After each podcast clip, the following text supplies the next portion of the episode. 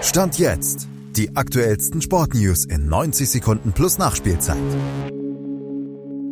Erst musste Deutschland die Pisa-Katastrophe verdauen und dann fielen am Fußballabend auch noch mehr Tore, als man mit zwei Händen hätte zählen können. Deutschland-Schüler und Malte Asmus kamen ins Schwitzen. Klang für die DFB-Frauen nach drei Siegen in Folge auf dem Papier erstmal einfach. Ein Sieg in Wales beim bis dato punktlosen Tabellenletzten der Nations League-Gruppe klappte dann auf dem Platz allerdings nicht. Die Gründe, Nervosität, jede Menge Fehler im Spielaufbau, fehlende Ideen und Entschlossenheit, ja, und so kam dann am Ende ein enttäuschendes 0 zu 0 raus. Da Dänemark aber mit 0 zu 1 gegen Island patzte, geht's trotzdem ins Finalturnier um die Olympiatickets. Der Traum von Paris lebt beim Rubesch-Team also weiter.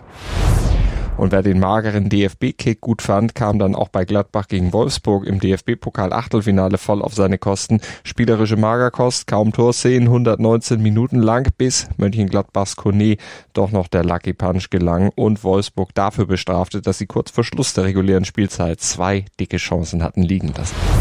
Nichts ließ dagegen der FC St. Pauli in Homburg liegen.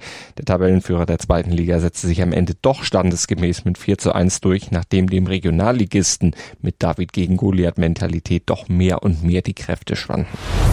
Außerdem passierte im ersten Teil des DFB-Pokal-Achtelfinals noch das. Spielerisch fiel dem ersten FC Kaiserslautern zwar auch unter Neucoach Dimitrios Gramotzis eher wenig ein, trotzdem reichte es bei dessen Debüt für einen Doppelschlag in der 75. und 78. Minute und damit zu einem 2 zu 0 Sieg gegen Nürnberg und für den ersten Viertelfinaleinzug seit der Saison 2013-14. Und dort steht auch Fortuna Düsseldorf erstmals seit vier Jahren wieder nach einem späten 2 zu 1 Sieg über Magdeburg den Doppelpacker Jona Nimic als Joker trotz 0 zu 1 Rückstand doch eintütete.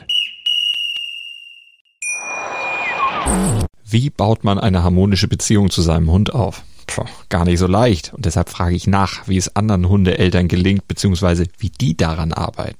Bei Iswas Dog reden wir dann drüber. Alle 14 Tage neu mit mir, Malte Asmus und unserer Expertin für eine harmonische Mensch-Hund-Beziehung, Melanie Lippisch.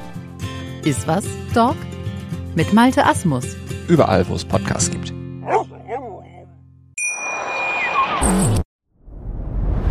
Dir hat dieser Podcast gefallen? Dann klicke jetzt auf Abonnieren und empfehle ihn weiter. Bleib immer auf dem Laufenden und folge uns bei Twitter, Instagram und Facebook.